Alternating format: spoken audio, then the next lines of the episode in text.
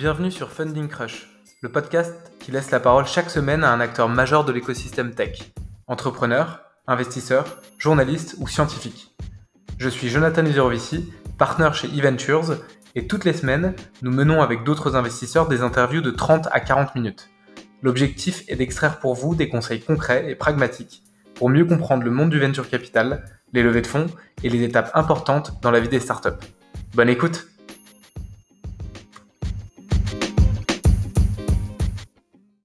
Bonjour à tous. Donc, je ne pouvais pas lancer euh, ce podcast Funding Crush sur le financement euh, dans la tech sans inviter euh, Jean de la Roche-Brochard, qui est partenaire chez Kima et qui est avec moi aujourd'hui.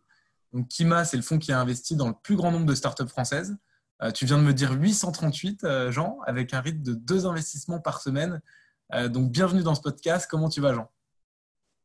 Merci, John. Salut. Eh ben, écoute, ça va. Je suis encore confiné en Provence actuellement. Ok, donc confinement plutôt sympa. et justement, je voulais rebondir sur, sur ton confinement parce que tu as lancé pendant le confinement Radio Château. Et donc, tu faisais des lives sur une application qui s'appelle Storm tous les jours notamment pour donner des bons conseils aux entrepreneurs en temps réel et parler de l'impact du coronavirus. Donc maintenant qu'on a un peu plus de recul sur la situation et à la vue de, votre portefeuille de 838 euh, sociétés, euh, c'est quoi pour toi les deux, trois gros impacts du coronavirus sur les startups françaises? Euh, C'est une bonne question. Je, t'avoue que j'ai du mal, j'ai eu du mal à, réfléchir à cette réponse. Parce qu'il y a tellement de choses qui se sont passées euh, qu'on n'avait pas, euh, qu'on n'avait pas prévu ou qu'il était difficile de, de préparer. Ce, dont on s'est rendu compte, alors plus que d'impact, mais de, dans le comportement des entrepreneurs, c'est que seuls les paranos survivent. Euh, et ça, c'est vrai parce que les paranos, en fait, ont vu le pire. En voyant le pire, ils ont beaucoup coupé dans leurs coûts. Ils ont fait très attention à la productivité de leurs équipes et à s'assurer que euh, le temps soit mis à profit euh, pour être productif. Et donc, ces gens-là, quand ça va repartir, ils n'auront pas de mal à embaucher, mais l'avantage, c'est qu'ils n'auront pas brûlé trop de temps et d'argent. Alors, évidemment, si ça repart plus vite, bah, tant, mieux pour, tant mieux pour ceux qui n'auront pas, euh, pas trop dégraissé parce que ça ne change rien pour eux. Mais si par hasard, il y a une deuxième vague et que ça ne se passe pas très bien, euh, ceux qui n'auront pas pris la mesure des événements il y a quelques mois, enfin il y a deux, trois mois, euh, malheureusement vont souffrir. Donc il y a d'abord cette première chose. La deuxième chose, c'est qu'on s'est rendu compte quand même que les entrepreneurs de la tech, c'est des gens qui sont préparés aux emmerdes. Parce qu'ils ont déjà des emmerdes toute la journée. Donc je ne te dis pas que le Covid, c'est une emmerde de plus euh, parmi d'autres. Mais finalement, j'ai l'impression qu'ils ont juste agi de manière assez responsable, assez rapidement et pris la mesure de la situation. Et, euh, puis après, la, troisième chose, c'est que euh, la problématique dans, un, dans, une, phase comme celle-ci, c'est l'inaction. Donc il faut agir. La difficulté d'agir tout de suite, c'est que tu agis de manière très réactive. Et euh, les meilleurs entrepreneurs font très attention à à la fois agir pour maintenant, mais aussi bien planifier pour le futur. Et donc, voilà, c'est un peu ça les enseignements des deux, trois derniers mois qu'on a vécu. Ouais, je suis assez d'accord avec toi et j'étais aussi hyper impressionné par, euh, par les réactions euh, des entrepreneurs de notre portefeuille et des entrepreneurs euh, que j'ai vus sur les dernières semaines. Et par ailleurs, tu as eu pas mal d'actions de la part du gouvernement pour soutenir les startups françaises aussi. Et, donc, du coup, côté investissement, donc en startup, en tech, en France, est-ce que tu penses qu'il va y avoir des, des conséquences sur les mois à venir, étant donné l'état, entre guillemets, des boîtes? Et est-ce que toi, tu vois déjà un impact sur les investissements ou est-ce que tu prévois un impact sur euh, les valorisations, par exemple? Comme tu le sais, c'est pas à toi que je vais l'apprendre parce que chez Invest, euh, vous avez beaucoup d'argent, euh, il y, a, beaucoup de capital en venture. Et comme il y avait beaucoup de capital et probablement un tout petit peu de moins de, projets méritant autant de capital ces, ces, derniers mois, on avait tendance à comment dire à accepter une marge d'erreur plus importante. Donc les boîtes levaient plus d'argent avec des marges d'erreur plus importantes. Et donc euh, c'était OK. Maintenant, comme avec la crise euh, vient l'exigence, bah, il n'y a pas de free lunch. Hein. donc euh, en fait, pour la même dilution, les boîtes lèvent moins d'argent. donc, donc ça, change un peu les, ratios. mais ça reste quand même une règle de 3. Tu vois, les entrepreneurs, ils vont toujours céder entre 15 et 25% du capital. Sauf qu'au lieu de lever 10, ils vont lever 7. Et au lieu de lever 7, ils vont lever 5. Quoi. Donc, euh, ils vont lever 30%, euh, 30 euh, de moins. Et donc, la valo, mécaniquement, va faire 30% en moins. Mais c'est pas. C'est pas, j'ai pas l'impression que ça, que ça heurte l'écosystème entre nous. Ouais. Tu ne penses pas qu'il y aura une concentration plus importante des investissements dans un petit nombre de boîtes, justement, puisque la, la barre est plus haute, entre guillemets? Tu as raison. tu as raison. ça va être moins comment dire, moins éparpillé, plus concentré sur moins de gagnants qui vont probablement euh, euh, rafler la mise. Ouais, c'est juste. Et, en termes euh, de timing de levée, donc moi je vois pas mal d'entrepreneurs qui sont un peu perdus, je ne sais pas si c'est le cas de ton côté aussi, et qui ne savent pas si ils doivent lever maintenant ou s'ils doivent reculer leur levée le plus tard possible parce qu'il il va y avoir potentiellement des trimestres un peu décevants dans les mois à venir. Et donc, toi, aux entrepreneurs à qui tu parles, qu'est-ce que tu recommandes de faire?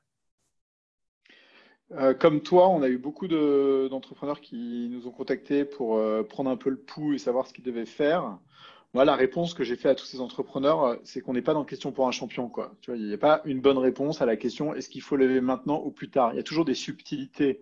Donc, euh, ça dépend de ton secteur, ça dépend de ton momentum actuel, ça dépend du cash qui te reste. Est-ce que tu peux attendre septembre Est-ce que tu as des gens qui te contactent en ce moment Est-ce que tu as fait déjà un process engagé? Il y a tellement de questions à cette. Euh, il y a tellement de questions associées à cette question générale de est-ce que je lève maintenant, c'est-à-dire je commence un process en juin ou est-ce que j'attends septembre, qu'en réalité, c'est une somme de, paramètres. Donc, ce qu'on dit aux entrepreneurs, moi, ce que j'aime faire dans cet exercice-là, c'est faire un exercice de clairvoyance tu poses quelques questions aux entrepreneurs qui consistent à dire euh, combien tu as de cash, pourquoi tu penses que c'est important pour toi de lever maintenant euh, ou plus tard, qu'est-ce que ça changerait si tu avais plus de cash aujourd'hui, euh, dans quelle situation tu te trouves maintenant, dans quelle situation tu t'imagines être en septembre, si ça se passe bien ou si ça se passe mal. Et donc, en fait, c'est plus un, tout d'un coup, cet exercice de est-ce que je dois lever ou pas se transforme plutôt en un exercice de coaching, reality check sur sur leur écoute historique. Quoi. Ouais. Et euh, toi qui parles à beaucoup de fonds, euh, tu vois, juste avant le Covid, il y avait quand même pas mal de, tours un peu agressifs, entre guillemets, préemptés euh, par des fonds sans qu'il y ait forcément de process sur les boîtes. Est-ce que tu penses que les fonds anglo-saxons ou même les fonds européens ou français sont toujours dans ce mindset-là et ou que voilà, il y aura un peu plus d'attente et on va attendre des process dans les mois à venir? Hmm, On est plus exigeant, on est plus frileux. Euh, je pense qu'on restera toujours euh, opportuniste face à des boîtes exceptionnelles. Maintenant, il faut, définir ce qu'on pense être exceptionnel. Et je pense que le curseur a un petit peu monté. Donc, des process comme ça, opportunistes, il va toujours y en avoir. Est-ce qu'il va en y avoir autant qu'avant? Probablement pas sur des valeurs aussi fortes que celles d'avant, probablement pas non plus.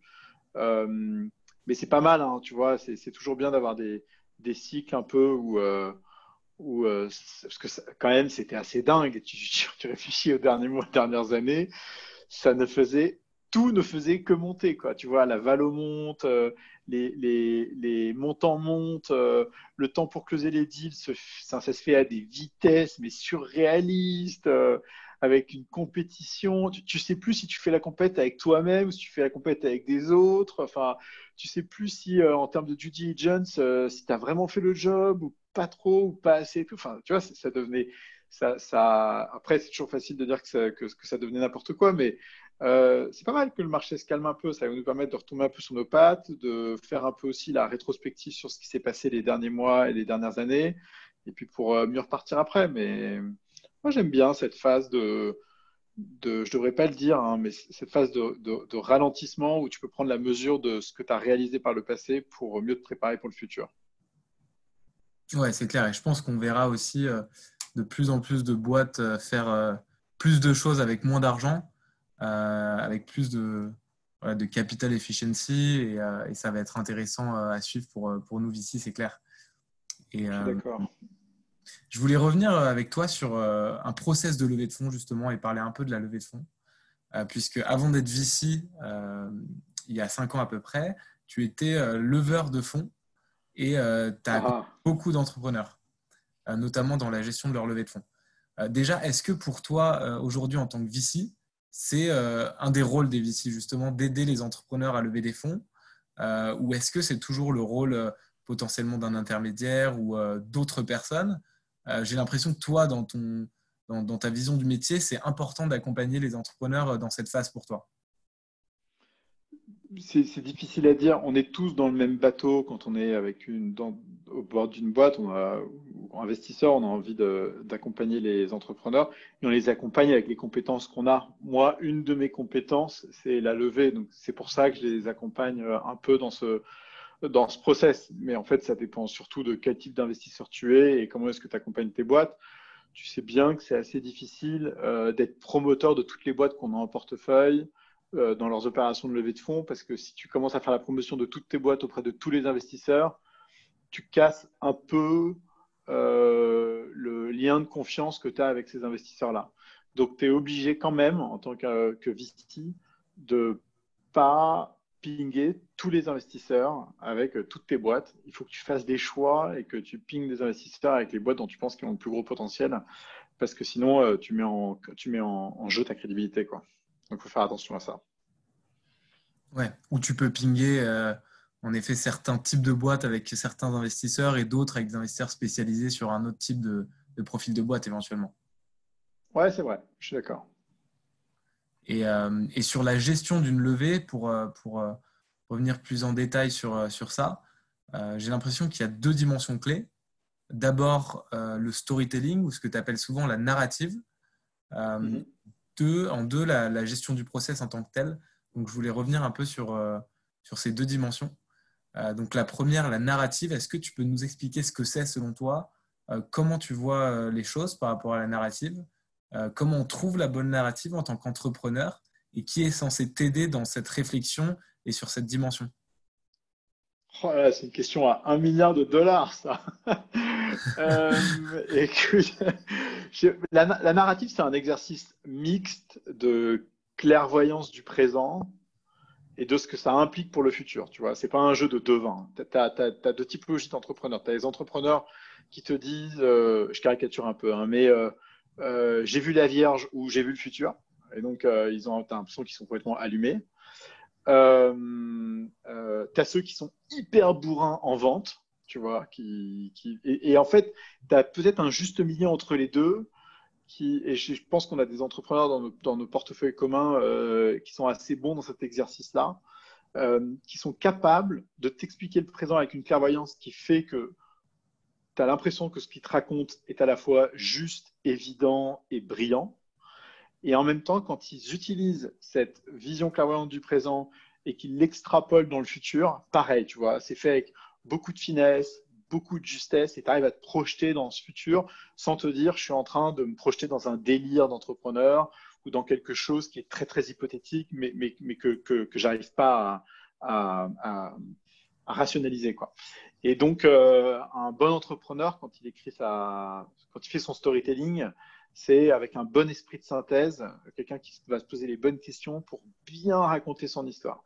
Et moi, j'aime bien dire que euh, euh, la narrative, c'est un peu un exercice du, comme le génie. Tu sais, le génie, c'est, je sais plus qui disait cette, je sais plus qui a dit cette phrase pour la première fois. le génie, c'est ce qui est difficile à résoudre, mais facile à vérifier. Euh, donc c'est quelqu'un qui a passé beaucoup de temps sur son sujet et quand il te l'explique, ça te paraît évident. Quant à ça, c'est imbattable, tu vois. C'est genre, euh, c'est sûr sur la partie storytelling, bing, t'es on the spot. Et c'est probablement comme ça d'ailleurs que des entrepreneurs comme euh, ah non, je parle toujours de lui parce que c'est facile. On, passe un peu de temps ensemble. Antoine Martin, mais tu vois, je pense qu'Antoine Martin est bon là-dedans. Je pense qu'un Loïc Soubéran est bon là-dedans aussi. Tu as des entrepreneurs qui ont cette qualité-là euh, de, te présenter le présent avec beaucoup de clairvoyance et beaucoup de brio et d'extrapoler le futur avec euh, beaucoup de justesse. Et euh, c'est ça qui est important dans le storytelling.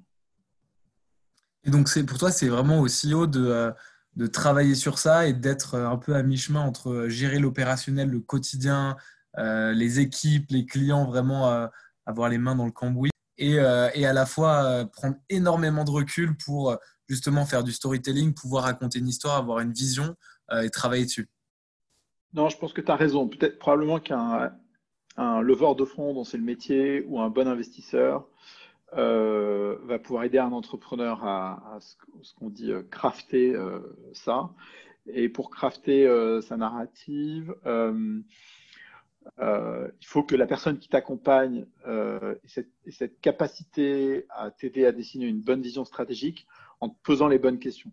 Parce que finalement, c'est les bonnes questions qui permettent d'extraire les bonnes réponses. Parce que le, storytelling, à la fin, c'est le CEO qui se l'approprie et qui le raconte et, qui fait vivre son truc. Donc, euh, le rôle d'un accompagnateur euh, dans, dans cette préparation, c'est de poser les bonnes questions pour aider l'entrepreneur à extraire euh, les éléments importants qui lui permettent de, raconter son histoire. Ouais, et, est-ce que c'est une question que je me pose toujours, moi, et que, je vais te poser est-ce que tu as l'impression que justement la narrative et l'histoire et le storytelling sur ta, boîte, euh, elle se fait dès le début dans le sens où tu vas rencontrer un entrepreneur en seed ou qui monte sa boîte et il va avoir tout de suite une énorme vision euh, euh, très très ambitieuse, très plateforme, multiproduit, etc. Ou est-ce que chaque, cette vision se construit par étage, la fusée se construit par étage, chaque année, peut-être à chaque fundraising, peut-être après chaque recrutement important, peut-être après chaque board, j'en sais rien. Euh, comment, est-ce qu'un entrepreneur finalement il se révèle euh, au fur et à mesure de, de l'avancement de sa boîte et de ses fundraising? Ou est-ce que tu as l'impression que c'est vraiment quelque chose un peu plus inné, un peu plus qui apparaît plus au début, au tout début? Hmm.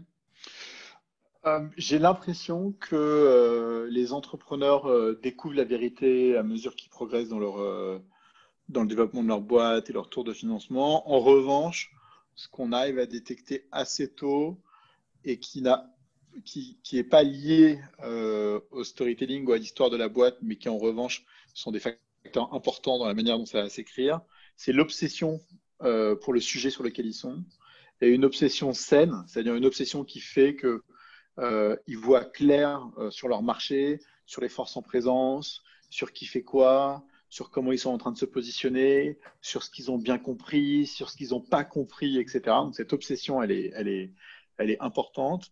Et puis euh, l'ambition, évidemment, parce qu'on finance des entrepreneurs qui veulent faire de grandes choses et, et c'est ça qui nous transporte. Quoi. Donc quand on a un entrepreneur qui a la bonne dose d'obsession et la bonne dose d'ambition et qui a un instant T sur, avec les éléments qu'il a en main, arrive à y voir clair, je pense que ça nous met en confiance euh, sur sa capacité à écrire l'histoire euh, après. Et c'est d'ailleurs un, Et après, il y a une histoire de, tu sais, on parle souvent de self-fulfilling prophétie, quoi, de prophétie autoréalisatrice, où euh, les gens créent autour d'eux un cercle de support, d'investisseurs, d'employés, de premiers clients, qui, qui, font que, tu vois, tu te dis, putain, lui, il est en train d'écrire quelque chose d'important là. Euh, et ça, ça se dessine assez tôt. Tu vois, tu regardes les gens comme, comme Jean-Charles euh, chez Alan. Euh, je pense que c'est un très très bon exemple de ça. qui a d'autres? Je suppose que tu as plein d'exemples dans ton portefeuille, hein, mais on a des entrepreneurs qui ont cette capacité à, créer ce magnétisme autour d'eux.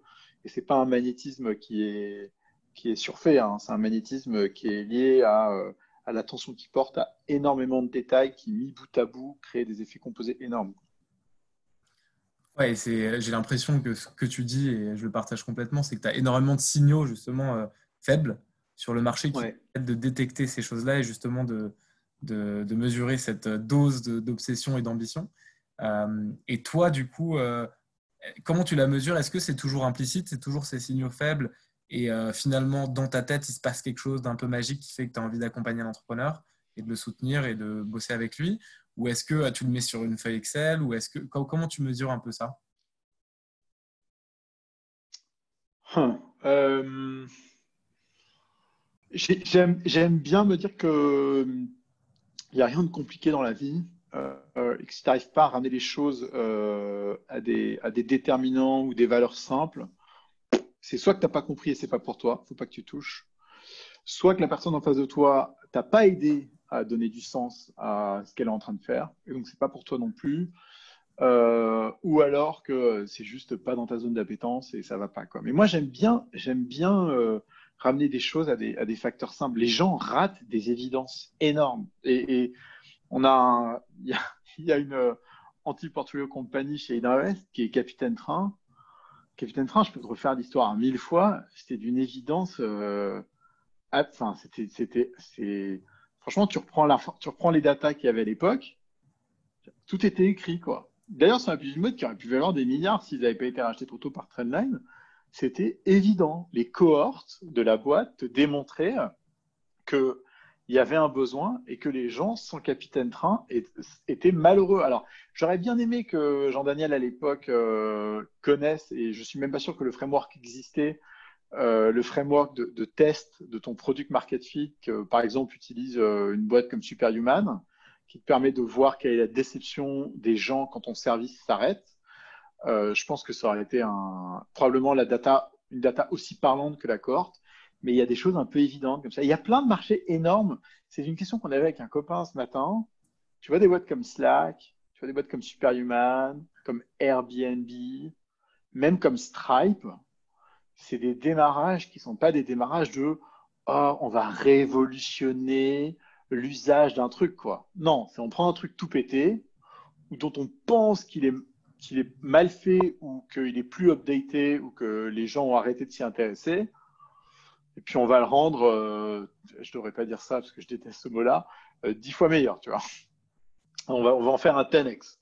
Bon, bah, c'est incroyable en fait le nombre d'opportunités qu'il y a sur des choses évidentes et que les gens euh, ratent parce qu'ils cherchent, parce que, pour, parce que comme la licorne est une espèce d'image fantasmagorique, et eh euh, le futur euh, doit être un peu fantasmagorique. Quoi. Alors qu'en fait, euh, le futur, bon, bah, on le sait bien, il y a une question de time to market. Et puis à un moment donné, les technologies se modernisent et donc tu as toujours quelqu'un pour venir couper l'herbe sous le pied à un incombant qui était là il y a 10-20 ans et qui a oublié de se renouveler. Quoi. Et ça, je trouve ça assez, je trouve ça assez magnifique dans notre métier de se dire que on n'investit pas dans, dans, le, dans des choses euh, euh, qui sortent de l'ordinaire. On a, on a investi dans des choses qui, sont, qui existaient déjà et qui sont beaucoup mieux réalisées. Tu vois, Alan est un très bon exemple. Alan, c'est lunaire ce truc. Les mecs, c'est la seule assurance full stack santé en France. Le marché, il fait 50 milliards. Genre, explique-moi cette aberration. C'est une évidence. C'est un no-brainer. Tu vois un mec comme Jean-Charles, tu vois la boîte qu'il est en train de faire, en fait, tu t'en fous de la valo, tu t'en fous du montant. Tu, tu te demandes un montant sur une valo, tu mets le montant, tu mets sur la valo, tu attends 10 ans. De toute manière, ça va marcher. Le mec est bon, c'est sûr, tu vois. Il y a des trucs comme ça. Euh, la, data, il faut pas aller chercher trop loin, tu vois. C'est le déterminant et enfin, c'est hyper simple de déterminer euh, les facteurs importants euh, dans des boîtes comme ça. Et je trouve ça magnifique dans votre métier, ça. Ouais, mais justement, est-ce que l'évidence, tu vois, parfois, elle apparaît un peu après. Et au moment où on fait des investissements, ça a l'air plutôt ce qu'on appelle contrarian, donc un toi contre, contre tous. D'ailleurs, toi, tu dis souvent que tu aimes bien être contrarian et tu aimes, bien gagner ou là. tout le monde pensait que tu avais tort. Je me rappelle très bien de l'exemple de Zenly où et je me rappelle quand on a collidé donc Idée Invest avec toi le tour, ce que disaient les, réactions des autres VC, ce qu'ils disaient, c'était un peu fou et que c'était presque n'importe quoi, etc. Euh, est-ce que euh, aujourd'hui tu penses que c'est toujours possible euh, d'être contrarian, de voir l'évidence un peu avant les autres, alors qu'il y a une myriade d'investisseurs sur, sur la place Beaucoup moins. C'est beaucoup moins vrai. On est beaucoup moins contrarian parce qu'en fait, maintenant, il y a toujours deux ou trois investisseurs qui, convergent avec, pour, faire le pari que tu vas faire. Donc, c'est vrai qu'on a moins cette, on est, on est moins dans les positions contrariennes qu'avant. D'ailleurs, je suis en train de réfléchir au dernier. Là, on a une boîte dans notre portefeuille qui vient de lever un rang lunaire, euh, alors que la boîte est en seed avec un fonds anglo-saxon. Et, en fait, ce deal-là, je pense qu'il aurait fait le tour de la place. Il aurait eu entre 5 et 10 term sheets. Peut-être pas sur les mêmes valos, mais alors qu'il y a 5 ou 10 ans, ça aurait été un truc hyper contrarian. Donc euh, c'est vrai que c'est moins facile euh, aujourd'hui de faire des deals contre Ariane, mais je vais te donner un exemple récent avec lequel on discutait d'ailleurs avec Nicolas de Box chez toi il y a pas longtemps. l'année dernière. Donc, on a une boîte dans notre portefeuille qui s'appelle Dice. Donc, Dice, ils sont. D'ailleurs, il est dans votre space, dans votre. Vous avez fait un landscape consumer absolument génial. Et donc, Dice est dedans. Et Dice, il, il transforme l'industrie du live entertainment. Alors, tu vas me dire, le live entertainment, au moment du Covid, euh, du COVID c'est pas trop un truc, euh, c'est pas, pas, pas le futur. Mais eux, tu vois, ils ont pris le pari de transformer ce marché du live entertainment en allant à l'encontre de Ticketmaster et Live Nation, qui sont d'ailleurs, c'est la même boîte, hein, mais avec deux entités différentes, euh, qui sont les mastodontes mammouths de l'industrie qui, ont fait n'importe quoi sur le marché, qui ont tout cassé le marché. Donc en fait, c'est exactement comme Capitaine Train à l'époque, tu vois, sur le, train. Tu sais que les incombants font de la merde. Donc, de base, c'est sûr, à un moment donné, il y a quelqu'un qui va venir leur casser les genoux. Et ce sera mérité. Et là, dans, ce cadre-là, on pense que c'est Dice, parce qu'ils ont fait les choses euh, avec pureté et proprement, et même si ça a pris du temps, ils ont réussi. Là, ils ont pris le pari de bien switcher sur le live streaming. Ils ont très bien réussi ce pari-là. Euh, ils ont un gros festival européen qui vient de mettre ses tickets en vente pour 2021. Euh, euh, je ne peux pas donner le chiffre exact, mais c'est en millions de dollars en une journée. tout d'un coup, les sales étaient quatre fois plus importants que le premier jour de vente cette année que le premier jour de vente l'année dernière. Et ça prouve que les gens ils veulent sortir, et que c'est la folie, et qu'en fait ils en ont marre de se faire voler par les incumbents du marché.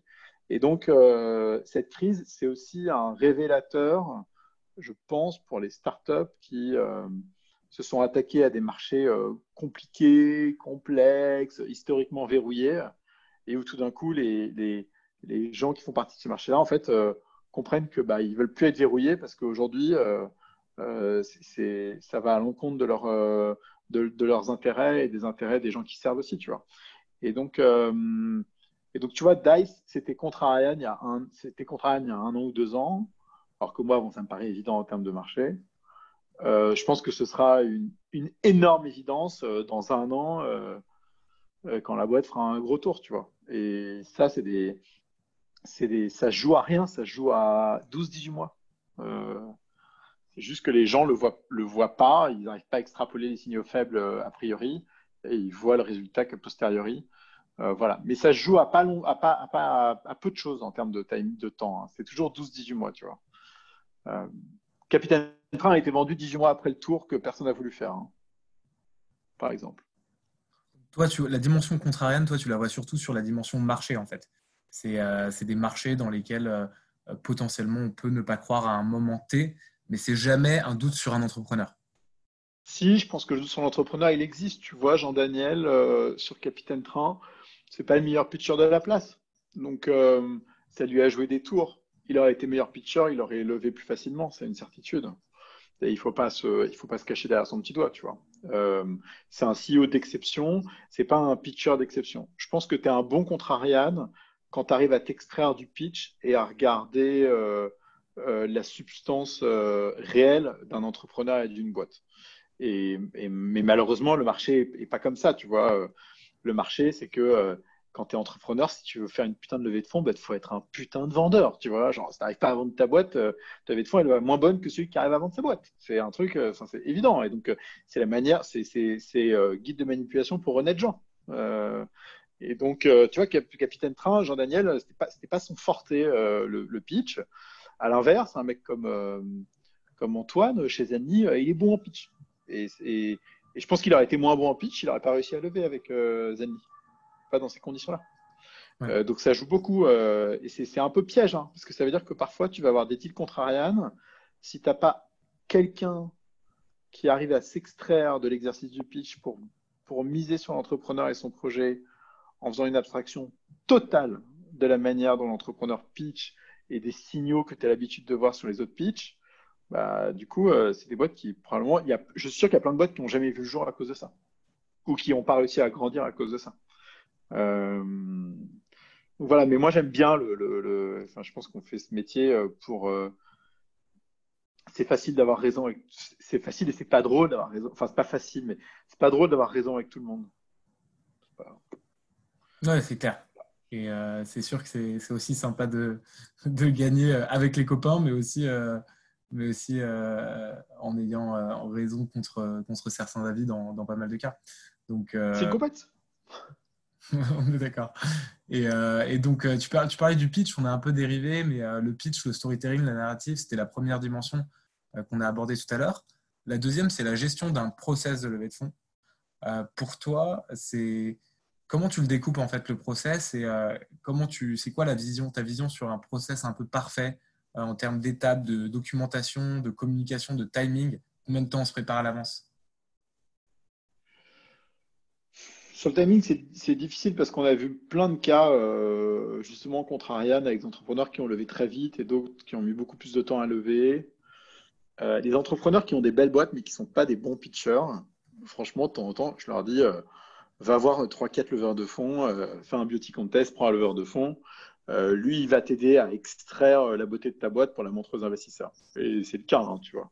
Je sais pas, les, quelques critères qui me semblent importants, c'est que euh, il faut pas viser trop haut parce que tu peux pas dire à un investisseur je lève 10 millions et revenir trois mois après en disant finalement je lève 7.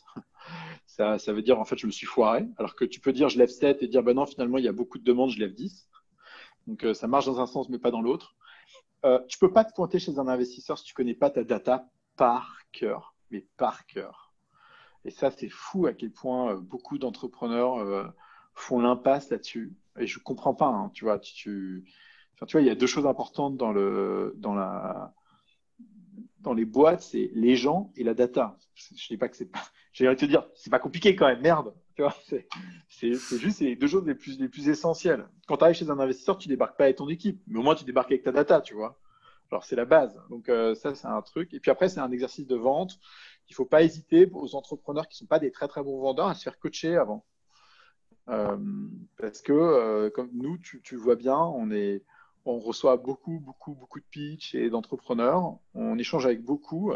Et donc, il y, a, forcément une échelle qui se. Tu vois, c'est un peu une réglette, quoi. On regarde, à chaque fois qu'on a un entrepreneur, on est bah, où est-ce qu'il est sur la réglette en termes de connaissance de son marché, de traction, de connaissance de ses chiffres, et puis euh, de capacité à convaincre. Et la capacité à convaincre, elle est, elle est, elle est je sais pas, sais pas c'est combien, je sais pas si c'est un tiers, c'est 50%, c'est 20% du pitch, mais elle est importante.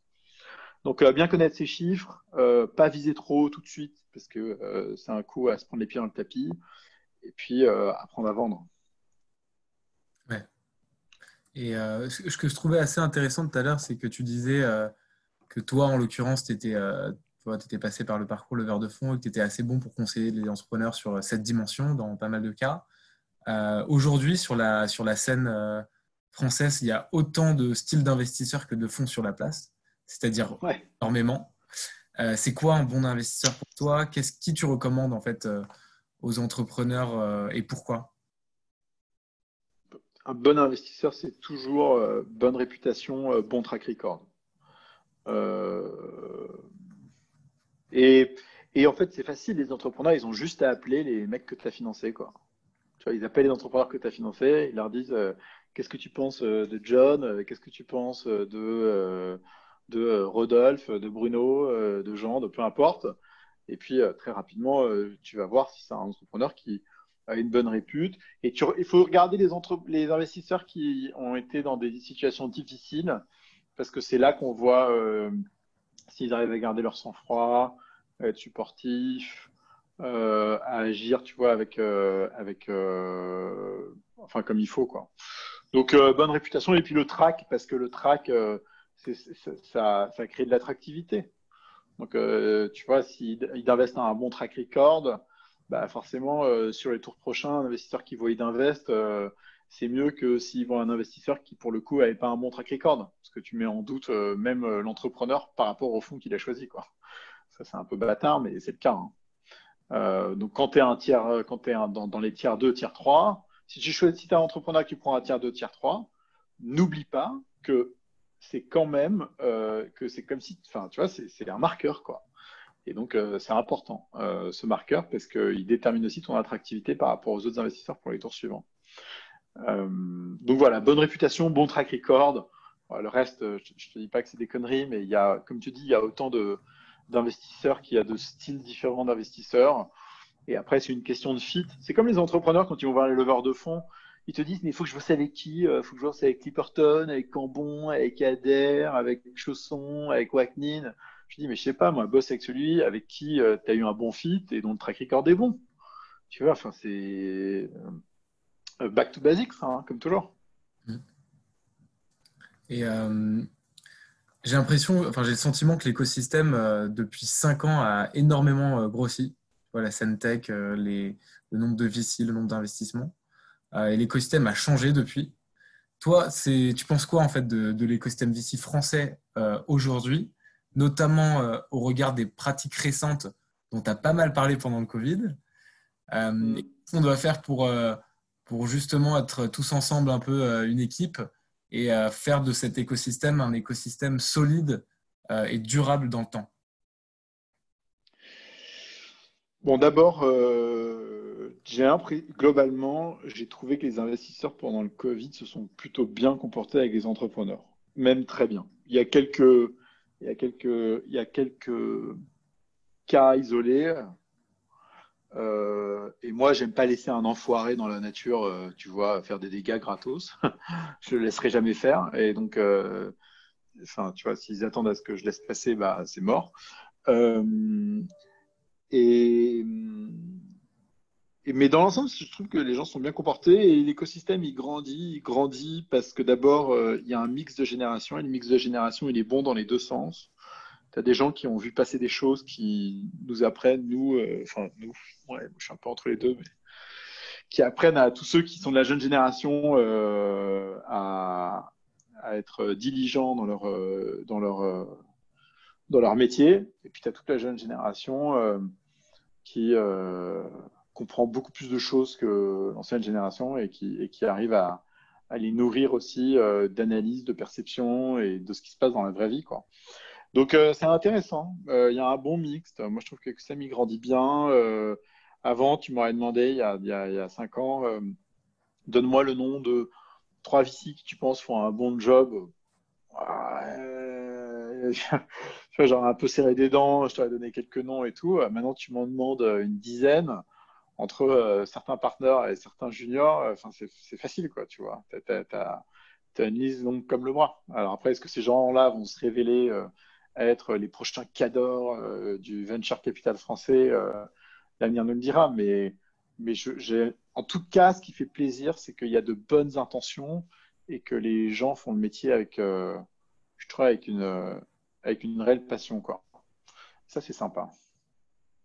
Ouais, je suis d'accord. Et si on, si on devait réfléchir un peu à deux, trois actions communes pour faire de cet écosystème un écosystème encore plus fort, tu vois, qu'est-ce que ce serait? Est-ce que ce serait attirer des talents euh, étrangers euh, en France parce qu'on commence à avoir des mafias tech, mais pas encore assez, un vivier de talent assez important? Est-ce que c'est des co-investissements en late stage avec plus de fonds étrangers? Est-ce que c'est, tu vois, est-ce que c'est quoi tes idées un peu pour, pour qu'on rende cet écosystème encore plus solide et encore plus attractif? Le niveau des talents, j'ai l'impression que ça, c'est le rôle des entrepreneurs d'aller chercher les talents étrangers et les faire venir en France. Et, euh, et c'est probablement tout le capital investi dans ces startups qui leur permet de se payer ces talents-là. Donc, ça, c'est très bien. Et après, euh, juste, euh, donc moi, j'étais mort de rire de l'article de Andreessen Horowitz, de Marc Andreessen sur, tu vois, le titre c'était quoi? It's time to build. bon, tu vois, tu regardes à la fois le portefeuille et les perfs d'Andreessen Horowitz, c'est vraiment, c'est de l'américanisme dans, le, tu vois, dans, le, c'est l'américanisme grandiose, quoi. C'est d'une hypocrisie. Euh, J'aime bien dire que les, que les Américains, c'est les pros de la, de la, de la pornographie pudique, quoi. Tu vois, genre, les gars, faut arrêter deux secondes. Tu regardes ton portefeuille et maintenant tu fais les deals et tout. Euh, j'ai pas l'impression que. Et puis, puis ça a été facile d'écrire cet article. Moi, je pense que si on a bien un rôle en tant que VC, c'est travailler sur des choses essentielles. Et quand on parle de choses essentielles, c'est euh, ce qui touche à la santé mentale et physique des gens. Ça a un impact sur le long terme qui euh, est énorme. Et donc, il ne faut pas penser à 5 ans, il faut penser à 20, 30, 40, 50 ans. Et tu vois, santé mentale et physique, l'éducation, je pense que c'est des choses importantes. En tant que VC, il faudrait qu'on arrive à, investir sur ces domaines-là et à devenir fort sur ces domaines-là. Nous, je regarde sur les derniers deals qu'on a fait. Euh, bon, il y avait Dice, euh, et Dice, c'est bête, hein, mais le live, en fait, c'est des expériences qui sont vivides, tu vois, qui sont hyper euh, enivrantes et, qui, font que les gens se sentent bien, tu vois. C'est hyper important pour le bien-être des gens de sortir. Tu prends, tu prends dans votre portefeuille Yubo, tu vois, Yubo, ça permet à des, enfin, tu vois, ça a permis à des, à des, à des, à des millions de, de, personnes dans des minorités de se retrouver euh, dans un endroit dans lequel ils se sentaient bien, en sécurité, en groupe et tout. Tu vois, c'est hyper fort. Euh, tu prends Nabla euh, dans la santé, tu vas prendre Alan dans la santé aussi. et puis, dans tout ce qui est lié au coaching ou à la thérapie, tiens, je prends jour.com par exemple récemment, bah, c'est des choses importantes. Quoi. Moi, j'aime croire que dans le métier du vicier, une fois que tu as une fois que tu as fait ton warm-up, que tu vois, tu as appris à. Tu vois, tu t'es approprié le circuit, euh, tu fais, des, tu, fais les bases du, métier, tu cherches à donner du sens à ce que tu fais. Et donc, euh, le sens, il est toujours euh, relié à des choses essentielles. Quoi. Et, et c'est bien. Et, et, j'espère qu'on va tous qu'on va arriver à se dire dans quelques années ah, bah, 20, 30% de nos investissements sont faits dans des boîtes qui vont évidemment générer de la perf, puisqu'on n'est pas des philanthropes et que les LP ne te donnent pas de l'argent si tu ne fais pas de perf, mais qui en plus ont un impact sur le long terme sur la santé mentale et physique des gens hyper important. Il y aura certainement euh, euh, ou potentiellement une corrélation entre euh, perf et impact, du moins je l'espère, dans les 10-20 années à venir. C'est sûr. Tu peux pas avoir. Mais en plus, c'est ça, c'est ça le truc. Hein. C'est que le piège de VC, c'est que tu ne peux pas te permettre euh, d'investir. Enfin, moi, enfin, je dis pas que ça me fait marrer, c'est pas le bon terme, mais je vois les fonds impact qui se lèvent. Si tu lèves un fonds impact mais que tu n'as pas d'ambition, c'est qu'en fait, tu veux pas faire d'impact. Parce que l'impact, par définition, c'est ambitieux, tu vois, parce que c'est impactant. Donc, euh, je suis entièrement d'accord avec toi sur le fait qu'il faut que ce soit beau et il faut que ce soit gros. Et euh, peut-être pour finir, est-ce que, euh, dernière question, est-ce qu'il y a une, tendance que tu suis en ce moment, post-Covid ou pas, hein, mais sur laquelle tu, te penches tout particulièrement et sur laquelle tu aimerais bien voir des boîtes dans les mois à venir? Non, il n'y a, pas, a pas de tendance sur lesquelles que, que, je vois en ce moment qui, m'intéresse particulièrement. En revanche, euh, et c'est tout neuf ça dans mon esprit, mais ça date d'il y a quelques jours, je suis très intéressé euh, de mapper euh, les quelques produits évidents qui n'ont pas été disruptés les dix dernières années. Quoi. Tu vois, tous les trucs qui sont sortis il y a dix ans et qui, ont, qui, sont toujours les mêmes. Et il y en a plein. Hein le, tu vois, tu, peux parler de, je sais pas, je, dis un truc à con, mais euh, WhatsApp, ça a 10 ans, ça a la même gueule qu'il y a 10 ans, tu vois. Euh, quand Slack est venu sur le marché euh, il y a 7 ans, ça a cassé e-chat, IRC et, des trucs comme ça. Airbnb, ça a pété VRBO, Holidays et tous les trucs de Vacation Rental. Il y a plein de choses très grosses, très évidentes qui probablement méritent juste d'être mieux exécutées. Et là, je m'attache à regarder euh, quelles pourraient être ces boîtes. Top. Et tu regardes des, segments en particulier ou c'est encore exploratoire? Hyper, hyper exploratoire. Hyper exploratoire. Mais tu vois, euh, euh, prends une boîte comme, comme Swile. tu vois, le, le, le, marché sur lequel ils sont, c'est. Enfin, excuse-moi, mais c'est un. D'abord, c'est Enfin, Là, je viens de recevoir ma, carte, euh, ma carte Eden Red. Je suis déprimé, mec. Je suis déprimé. je, suis, au bout du roule. Avant, j'avais des papiers, des tickets resto, et en fait, ça a rangé l'équipe parce que les tickets resto, ils pouvaient les filer à leurs gosses et tout, tu vois, pour pouvoir aller euh, à la boulangerie ou à l'étage et tout. Donc, tu as cette espèce de hack du, ticket resto papier qui n'a aucun sens. Euh, euh, tu vois, je reçois ma carte Eden Red et je me dis, mais waouh, mais ces mecs-là, en fait, ils existent encore. Euh, et ça me fait penser à Capitaine Train, tu vois. C'est vieux, c'est gros, c'est partout. Et ça ne mérite qu'une chose, c'est d'être remplacé. Quoi. Et il y a plein de choses évidentes comme ça qu'on a encore à trouver.